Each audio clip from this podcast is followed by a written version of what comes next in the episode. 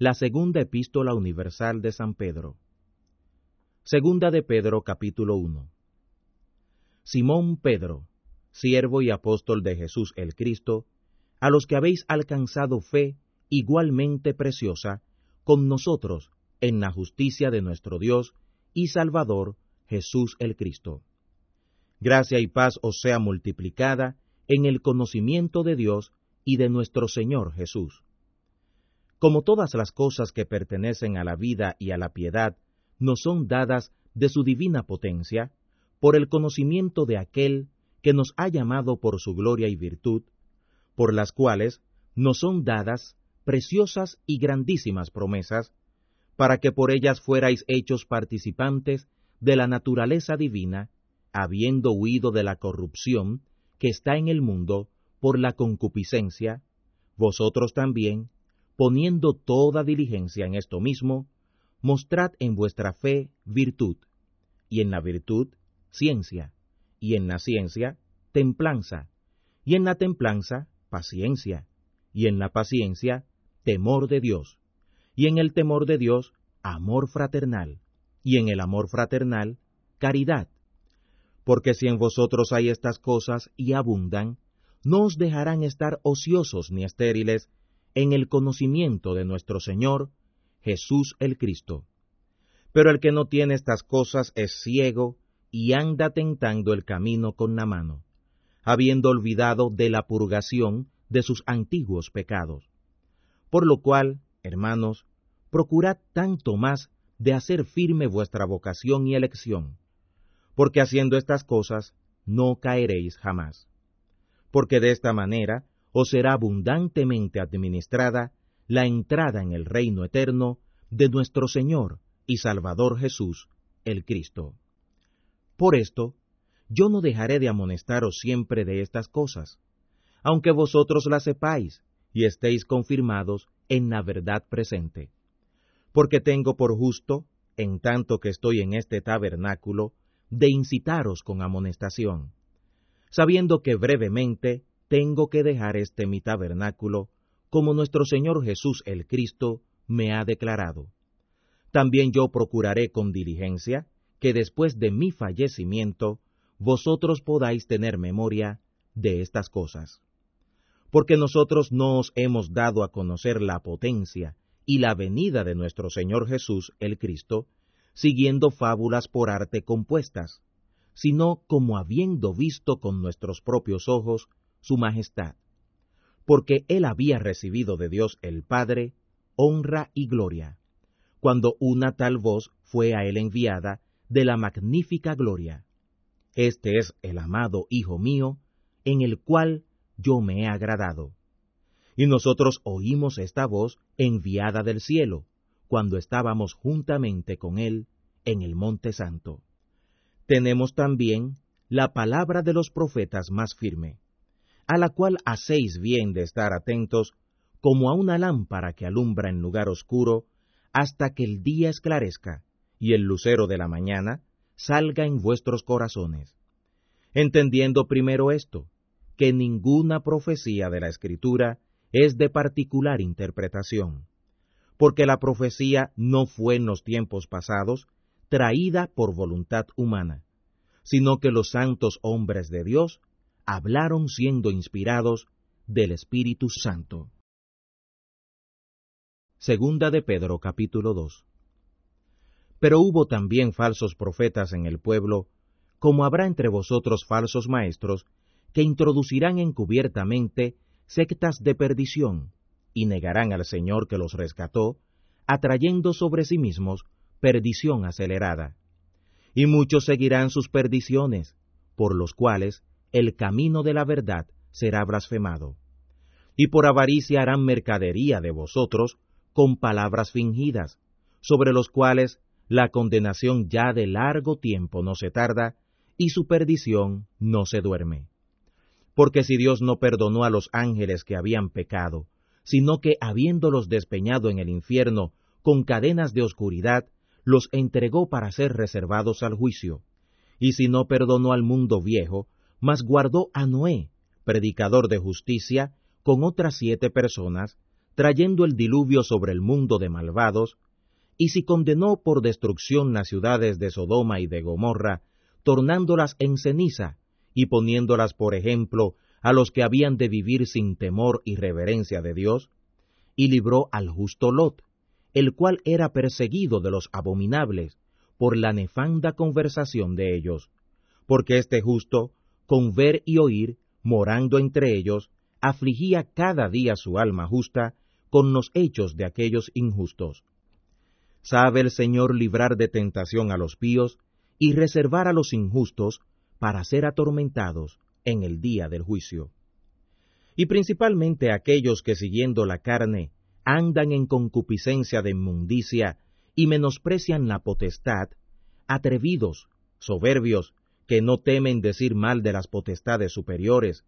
como quiera que los mismos ángeles que son mayores en fuerza y en potencia no pronuncian juicio de maldición contra ellas delante del Señor.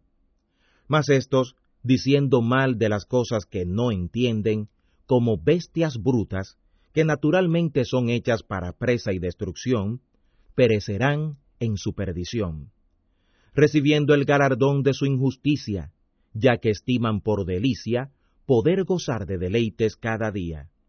Estos son suciedades y manchas, los cuales comiendo con vosotros, juntamente se recrean en sus engaños, teniendo los ojos llenos de adulterio, y no saben cesar de pecar, cebando las almas inconstantes, teniendo el corazón ejercitado en codicias, siendo hijos de maldición, que dejando el camino derecho, han errado, habiendo seguido el camino de Balaán, hijo de Beor, el cual amó el premio de la maldad,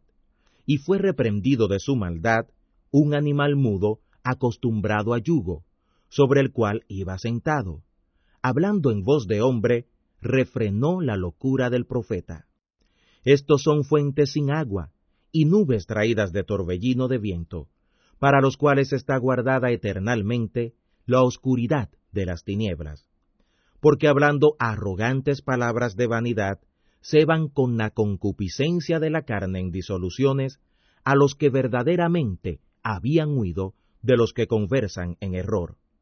prometiéndoles libertad, siendo ellos mismos siervos de corrupción, porque el que es de alguno vencido es sujeto a la servidumbre del que lo venció. Ciertamente, si habiéndose ellos apartado de las contaminaciones del mundo, por el conocimiento del Señor y Salvador, Jesús el Cristo, y otra vez envolviéndose en ellas, son vencidos, sus postrimerías les son hechas peores que los principios. Porque mejor les hubiera sido no haber conocido el camino de la justicia, que después de haberlo conocido, tornarse atrás del santo mandamiento que les fue dado. Pero les ha acontecido lo que por un verdadero proverbio se suele decir, el perro vuelve a su vómito y la puerca lavada a revolcarse en el cieno. Segunda de Pedro capítulo 3 Carísimos, yo os escribo ahora esta segunda carta, por la cual despierto con exhortación vuestro limpio entendimiento, para que tengáis memoria de las palabras que antes han sido dichas por los santos profetas, y de nuestro mandamiento, que somos apóstoles del Señor y Salvador sabiendo primero esto, que en los postrimeros días vendrán burladores andando según sus propias concupiscencias, y diciendo, ¿dónde está la promesa de su advenimiento? Porque desde el día en que los padres durmieron, todas las cosas permanecen así como desde el principio de la creación. Cierto, ellos ignoran voluntariamente que los cielos fueron creados en el tiempo antiguo y la tierra salida del agua y en el agua, por la palabra de Dios. Por lo cual el mundo de entonces pereció anegado por agua. Pero los cielos que son ahora y la tierra son conservados por la misma palabra, guardados para el fuego en el día del juicio y de la perdición de los hombres impíos. Mas, oh amados, no ignoréis una cosa, y es que un día delante del Señor es como mil años, y mil años son como un día. El Señor no tarda su promesa, como algunos la tienen por tardanza, pero es paciente para con nosotros, no queriendo que ninguno se pierda, sino que todos procedan al arrepentimiento.